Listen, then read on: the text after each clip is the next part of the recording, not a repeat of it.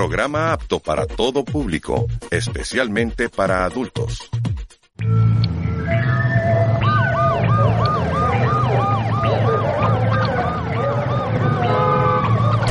Bordear el desierto. Los derechos humanos a través de la frontera.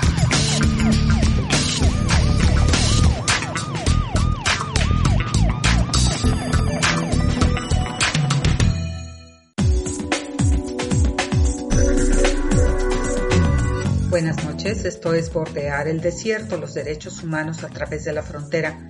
Soy Vianet Medina y hoy, primero de diciembre de 2021, reflexionamos sobre los derechos de las personas de origen mexicano que al volver a su patria sufren la exclusión y la discriminación por parte de las autoridades locales y federales.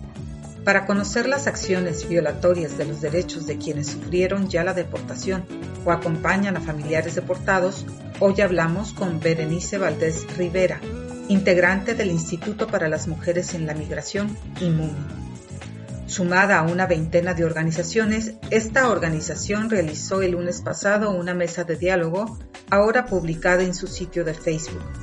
El evento se realizó como parte de su campaña Protección no Contención, entre cuyas demandas se encuentra la simplificación de trámites de reconocimiento de las personas migrantes nacidas en México y sus hijos e hijas nacidas en el extranjero. Demandar este derecho constitucional a la nacionalidad suena simple, de hecho tendría que ser instantáneo, pero su ejecución por ahora impone una travesía atropellada y sumamente lenta, de acuerdo al testimonio de nuestra entrevistada. Dado que transmitimos una entrevista grabada, sugiero consultar las actualizaciones en la página de INUMI. De primera mano. De primera mano.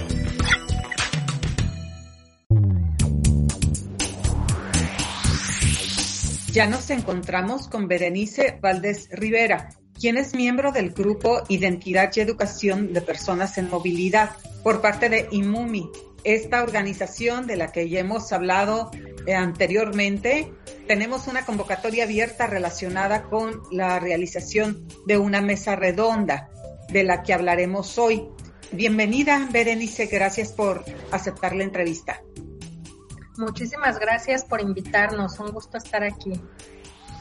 Hablando de esta convocatoria por la que ustedes quieren combatir la discriminación en México y establecer un marco legal adecuado para que diferentes personas mexicanas, nacidas de mexicanas, puedan adquirir la nacionalidad mexicana.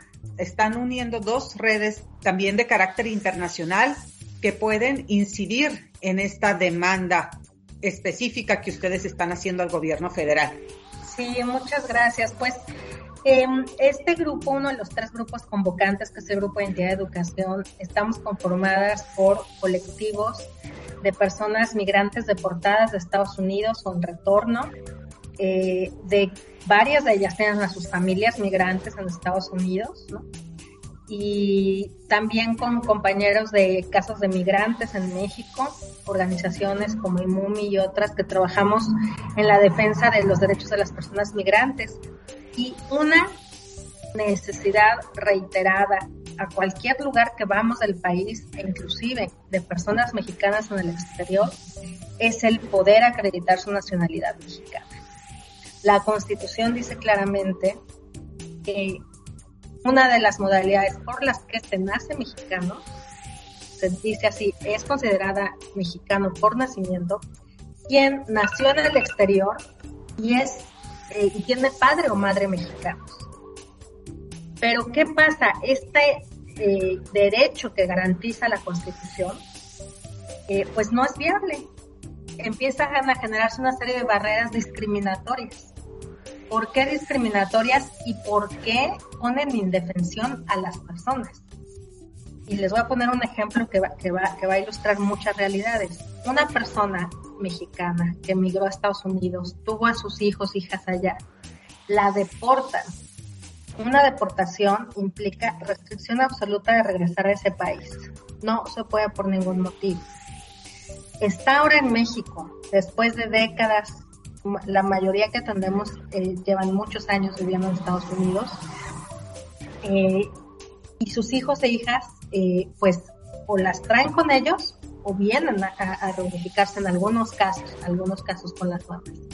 Pero esta, esta juventud o niñez nació en Estados Unidos, pero constitucionalmente es mexicana.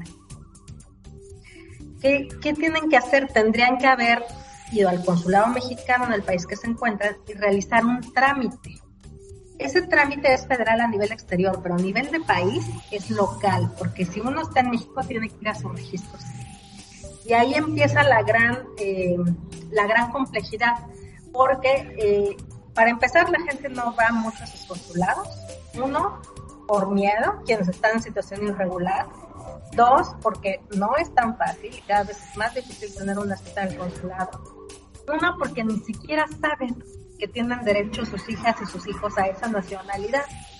Y otra, porque les piden requisitos absurdos que cambian de cada consulado, aun cuando es, cuando es un mandato federal de nuestra Carta Magna, cada consulado lo cambia, ¿no? Entonces, cosas tan absurdas como si no están casados, el papá y la mamá, pues que vayan los dos, cuando ni siquiera es necesario que vayan los dos, aunque uno de los dos es mexicano o mexicana sería suficiente. Es uno de los tantos ejemplos que es absurdo. Ahora, si ya están en México, nunca se enteraron, no pudieron hacer su trámite allá, pues en México tampoco sabían que les iban a pedir una, su certificado de nacimiento apostillado. Si los hijos vienen con la mamá deportada, ya no van a poder apostillarlo, porque si nacieron en Texas, tienen que ir a Texas a apostillarlo y no pueden ir, es una, hay que llenar documentos en inglés, ¿no? O sea, tiene que haber una serie de situaciones que básicamente con ese requisito hacen imposible para mucha población. Y luego vienen eh, otros requisitos como que les cobran un trámite, que aquí viene uno de los elementos de la discriminación. La Constitución dice, este primer registro tiene que ser gratuito para todas las personas mexicanas. No dice solo a las personas mexicanas nacidas en México, pero ¿qué pasa? Solo lo hacen válido para quienes nacimos en México. Para quienes nacieron en el exterior, se les llega a cobrar hasta 6 mil pesos, dependiendo del estado de la República, ese trámite. Entonces, en condiciones que estamos viendo de población deportada, pues es muy complicado, ¿no? Eh, y empieza a generarse una serie de, limbos porque obviamente no pueden tener una CURP. todo el mundo en México, que vivimos en México, sabemos que si no tenemos un documento en donde venga nuestra identidad, aunque el, fin de ese documento no es la identidad, porque ese documento no existe, pero ni un pasaporte, ¿no? No podemos ni entrar a hacer un trámite a una oficina de gobierno. En últimas fechas no podemos ni viajar en un autobús, vaya. Entonces, las restricciones son muchas y al final no se cumple, ¿no? Y se deja a criterio de una autoridad local. ¿Esto que afecta? En todo, en todo, porque la gente es como si no existiera. Muchas veces nos, nos dicen, vivimos escondidos en Estados Unidos y regresamos a nuestro país a seguir escondidos, sin reconocimiento, sin acceso a derechos, en situaciones todavía de mayor intervención que las que vivieron en los Estados Unidos. No es fortuito que muchas de las compañeras que van a estar en esta mesa redonda eh, van a exponer las situaciones, porque además hay muchas condiciones más que se entrecruzan, ¿no? Situaciones de violencia de género, de violencia familiar. Situaciones que no se consideran de las comunidades de los pueblos originarios, este, no hay una traducción ni siquiera al español, mucho menos al inglés. Y esto está en manos del gobierno mexicano, o sea, no está en manos de una reforma migratoria en Estados Unidos, no está en manos de un Congreso de Estados Unidos. Entonces, lo que nosotras decimos es, si está en manos del gobierno mexicano y es reconocer a tu pueblo, porque así te lo ordena la Constitución, hazlo. No podemos seguir quedándonos en requisitos absurdos, injustificados, desproporcionados, ¿no? Que excluyen cada vez más a la población. Entonces, por eso estamos proponiendo que en lugar de que este requisito se vaya a nivel local, porque depende del Estado de la República, a veces se atiende una persona de, una autoridad municipal, que ni siquiera no conocen lo más mínimo. Entonces, este, a veces solamente en los registros centrales, entonces si la persona vive en un municipio lejano y ya no se pudo acercar, pues siempre como que estos mecanismos van excluyendo y excluyendo y poniendo más barreras de manera que se hace imposible. Tenemos gente que llevaba 15 años, jóvenes que llegaron niños y que ya son jóvenes, que no han podido tener su reconocimiento de nacionalidad y eso conlleva a que no puedes acceder al final a todos los, otros derechos. Porque para tener una CUR necesitas tener tu reconocimiento de nacionalidad. Para tener cualquier documento, inclusive para cuestiones de salud, cuestiones de escuela, eh, para cualquier situación. Entonces se deja en un estado de indefensión tremenda y lo que estamos diciendo es, paremos esta, discriminación.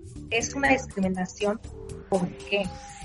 Porque pone barreras y obstáculos a la población injustificadas, desproporcionadas, en un marco de inequidad a población poniéndola en condiciones de mayor vulnerabilidad. Por eso, así lo dice la ley federal. Y es por quién? Por una autoridad. Registro civil en México, consulados en Estados Unidos. ¿Qué proponemos? el trámite, que la gente pueda gozar de su nacionalidad y sus derechos, que el trámite se eleve a nivel federal, por eso queremos que haya una representativa, por eso esperamos que en este foro acudan diputadas y diputados. En la mesa van a estar eh, compañeras no solamente que han sido deportadas en retorno o incluso eh, que tienen a sus familiares todavía en Estados Unidos o en otro país. También van a estar compañeras refugiadas que están padeciendo también los obstáculos porque les piden la postilla. ¿De quién? De ellas, para registrar a sus hijos e hijas. Si sus hijos nacieron en México, tienen su constancia de alumbramiento en México, el registro civil les pide la, la postilla de las actas de la mamá o el papá para poner la afiliación de los abuelos. O sea, son requisitos absurdos, ¿no? Que además cuando uno les pregunta a los registros civiles, ¿y qué haces con esos documentos probatorios, con esas actas apostilladas? Ni siquiera saben, los tienen en cajones, a veces ya se perdieron, eh, o sea, realmente no, no tienen un fin, ¿no? Y sabemos que hay países como Venezuela, como Nicaragua, que es imposible conseguir una acta apostillada es imposible conseguir un pasaporte, incluso en la embajada en México. Entonces, eh, o sea, México es un país eh, central en la movilidad, no solo de la región, ya intercontinental también. México es un país migrante, 30, más de 30 millones de personas este, mexicanas en Estados Unidos, directas o por segunda generación. O sea, no podemos seguir poniendo barreras burocráticas, inercias burocráticas para reconocer derechos, seguir mermando el futuro de, la niñez, la juventud de este país, ¿no? Eh, mexicana, ya sea que viva aquí o viva en, en otro país, Estados Unidos, por requisitos tan absurdos como que les piden un comprobante de domicilio a nombre del papá o de la mamá. ¿Qué tiene que ver el reconocimiento de tu nacionalidad mexicana con un comprobante de domicilio a nombre de la mamá? Cuando quienes tenemos toda la vida viviendo en el país no tenemos un comprobante de domicilio a nuestro nombre, muchas veces. Entonces es, es muy absurdo, o sea, el nivel de, de requisitos ¿no? que se pide para un reconocimiento de nacionalidad. Hemos tratado por años, ya llevamos siete años, dialogando con registros civiles, dialogando con, con RENAPO, dialogando con Cancillería y al final todo se reduce en la discreción del director del registro civil en turno y de los operativos, porque muchas veces el director no es el que te atiende, pues tienen operativos que no tienen la información, eh, que pues se rigen por un papelito con requisitos y ya, ¿no? No, no, no hay no disciernen entre las condiciones para el principio de derecho personas. Entonces, no creemos que es viable hacer un trabajo de cada estado porque lo hemos intentado estos siete años. Sabemos que las autoridades cambian cada tres, cada seis años y es imposible. Entonces, eh, si queremos llevar una solución estructural, ¿no? que está en manos del gobierno de México, pues hay que elevarlo a nivel federal, este trámite, y esto es lo que queremos que quede sentado en la, en la reforma de la Ley General.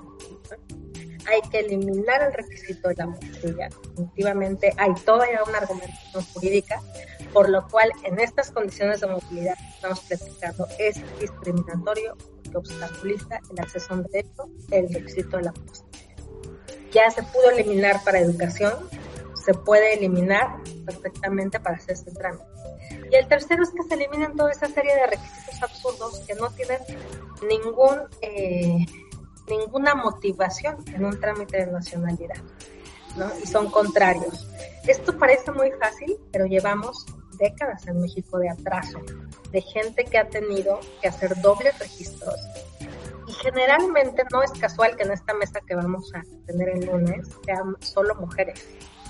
Es que la mayoría de los trámites para identidad, actos registrales y nacionalidad recae sobre las mujeres. Entonces las mujeres tienen deportadas, tienen que buscar un trabajo, tienen que cuidar a sus hijos y tienen que hacer estos trámites de ir a las oficinas centrales en los horarios y bajo toda la serie de requisitos que, que repercute de verdad impresionantemente este, eh, eh, en, o sea, en violaciones a derechos impresionantes, en condiciones de vida que de por sí, pues si no vamos a, apoyar a la población migrante que estuvo mandando remesas durante años al país, por lo menos no hay que perjudicarla, ¿no? Eh, es grave también, y sí es una cuestión de género, porque esta responsabilidad desproporcionada que recae en las mujeres principalmente puede trascender, ¿no? Pasa, porque ¿qué pasa cuando una madre no puede acreditar la nacionalidad quedas en indefensión su hijo o hija y se lo piden para cualquier trámite mínimo en este país? Los mismos registros civiles les dicen, haz un doble registro, vete a otro registro y regístralo como si hubiera nacido acá. Tenemos miles de casos. Y luego van al registro civil otra vez por alguna situación y les dicen, uy señora, hizo su doble registro, este es un delito. Un delito, o sea, esto se puede castigar con privación de libertad. Entonces, eh, ¿y, quién es la que, la que incurre en esta situación? Las mujeres, por querer eh, generar las condiciones de derechos a sus hijos. Entonces, em, muchas de las mujeres que atendemos son madres solteras o han vivido violencia eh, familiar, ¿no? Eh, o viven violencia laboral. O sea, son condiciones difíciles que, que, tienen que cambiar y que están en manos del gobierno. Eso es nuestra propuesta. Son, van a escuchar a las compañeras el lunes con diferentes contextos compartiendo y con propuestas que han trabajado porque han acompañado a la población. Ellas son líderes que acompañan a sus comunidades en el país y también van a escuchar a, sus hijos e hijas lo que han tenido que vivir quienes no han podido acceder a los derechos. Algunas se tuvieron que regresar a Estados Unidos porque definitivamente, definitivamente en México no se puede. La separación familiar es otro de los impactos fuertes por estas políticas del gobierno de México. Aquí no estamos hablando de Estados Unidos, no estamos hablando de Trump. Esto está en manos de México y se puede resolver. Entonces, pues es un llamado eh, a, colaborar y a, pues a, aplicar la constitución básicamente. Nos has dejado claro que el problema de migración en México es también burocrático. Es un problema político, pero que tiene sus raíces en esta burocracia, no de manera exclusiva, claro, pero sí fuertemente, dada la problemática que nos estás exponiendo donde las instituciones eh, gubernamentales además son generadoras de violencia, no solamente por impedir procesos que ustedes resumen uh, acusando de discriminación, sino también por estas, digamos, malas orientaciones, aunque suene suave el término, malas orientaciones que implican o que derivan en delitos cometidos por, en este caso decías, las mujeres que actúan de buena fue obedeciendo prácticas como esta de hacer un doble registro. También eso, me imagino, influye en la estadística y en una serie de cosas. Nos refuerzan como país ineficiente, desafortunadamente. Ahora entiendo, Berenice, el hecho de que, como lo estás exponiendo, tiene que ser una veintena de asociaciones las que estén implicadas en esta demanda de diálogo, de modificación del marco legal que están haciendo a la federación. Entre estas organizaciones o estos grupos, tú señalabas que son tres las partes convocantes y entre ellas, además del grupo de identidad y educación para personas en movilidad, que es donde tú te inscribes, y el grupo de trabajo de política migratoria, está presente la Agencia de Cooperación Alemana. Tú como internacionalista creo que puedes explicar mejor qué función juega una agencia de cooperación extranjera en el tema de la migración en México. Podemos interpretar a priori que es una, un grito de auxilio, un aparato legal y burocrático muy denso, paralizante en el caso de México, pero creo que tú nos puedes dar datos más precisos acerca de cómo puede influir un tercero en la defensa de los derechos humanos de las personas migrantes. Qué bueno que tocas el tema de la burocracia. Fíjate que eh, una compañera migrante deportada que está separada de, separada de sus hijas, que trabaja con, con la separación familiar en Tijuana, decía que la deportación es un golpe muy duro, pero el golpe que supera aún la deportación es la burocracia, porque es constante, es institucional, de tu, en tu propio país y violenta todos tus derechos, ¿no?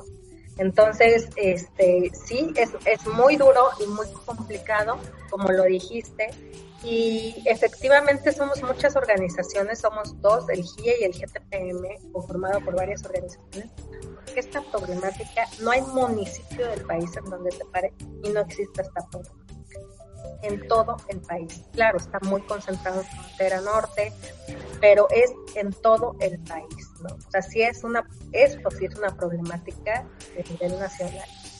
Eh, y, y, la cooperación alemana es, eh, ha sido un gran apoyo porque, eh, bueno, está aquí en México como otras cooperaciones internacionales para generar el, la promoción de acceso a derechos, ¿no? Tienen todo un programa con el que trabajan con organizaciones como nosotras para promover y apoyar, eh, pues tanto técnicamente como financieramente. Entonces, porque todos los canales, toda la formación, eh, todas las herramientas que necesita la población, las compañeras que van a escuchar, eh, fomentar estos liderazgos, el gobierno de México no apoya absolutamente en nada. Y ahorita menos sabemos que se ha restringido completamente, se han aumentado los, los requisitos este, fiscales para organizaciones de la sociedad civil, ¿no? Eh, no se han disminuido los diálogos con las autoridades tremendamente. Siempre ha sido muy complicado, pero ahorita pues se está haciendo en un marco institucionalizado complicado, no solamente en prácticas, ¿no? Entonces, la, la, cooperación alemana nos, nos ayuda porque México es un país que negocia mucho a nivel multilateral. México negoció el Pacto Mundial de Migración, fue cofacilitador, promotor de, del grupo de amigos y de este Pacto Mundial para una migración regular, segura y ordenada, que pretende pues implementar 23 objetivos con sus derechos en todo el mundo. O sea, es un acuerdo multilateral y en estos espacios están las cooperaciones de todos los países. Y una de las que les apuesta más a promover los derechos en la movilidad es la cooperación alemana. Por eso se, se ha unido, que es porque está trabajando en la inclusión, el GIZ como se abrevia, en, a nivel local, están haciendo esfuerzos locales para uno de los derechos que también ellos como GTPM, como GIE y como muchos colectivos de migrantes están identificando como una de las principales o la principal barrera para cualquier derecho, para la inclusión, para la, preservar tu dignidad humana, es el derecho a la identidad y nacionalidad. Entonces, hay un común denominador, aquí somos tres convocantes, pero es impresionante. A donde vaya, a la organización que se me pregunte, esta es una de las principales necesidades que les aparece Y, por eso está la cooperación y es importante poder articular, ¿no? Porque pues una organización, un grupo no tenemos el alcance. Por eso queremos que se haga una política que está haciendo un alcance nacional. Y otra, otra cosita que quería mencionar es eh, que esto va a cambiar también en términos de demografía y va a dar cuenta, ¿no? O sea, cuando, cuando se,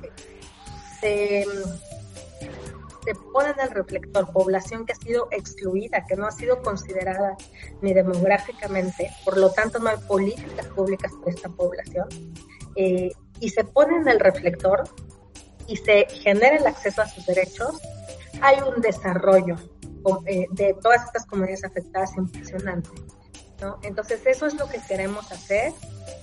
¿Nos puedes dar la dirección de IMUMI donde las personas pueden ver este evento?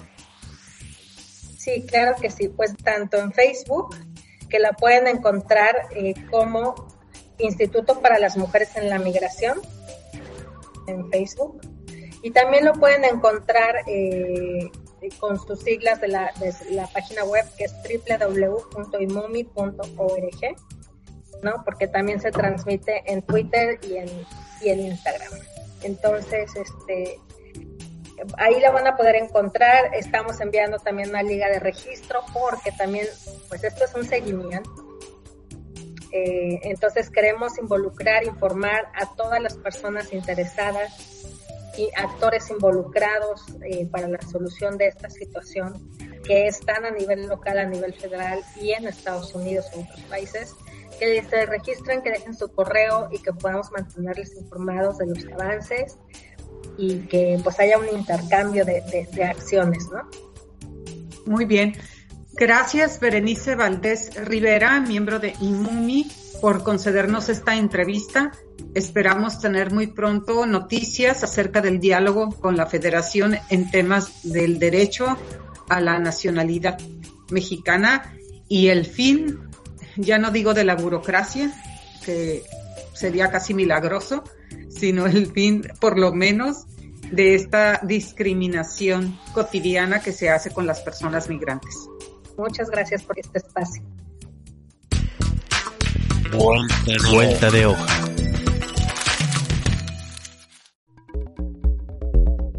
Comparto una convocatoria relacionada con los derechos ambientales. En temporada apta para la siembra, la Organización Nación Verde MX convoca una jornada de plantación de 20.000 árboles nativos, los más convenientes a la flora local. Esta jornada forma parte del programa 5 millones de árboles para Baja California y en esta ocasión se realizará en el Rancho Santa Anita el próximo 11 de diciembre en horario de 8 a 14 horas. Para más información se puede consultar el sitio de Nación Verde México en Facebook.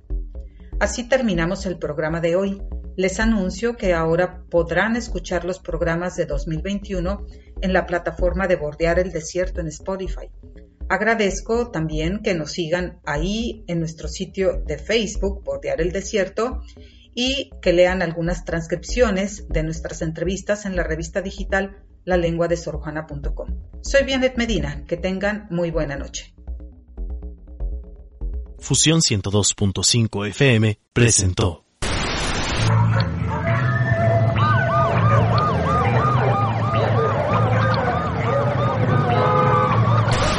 El desierto. Los derechos humanos a través de la frontera.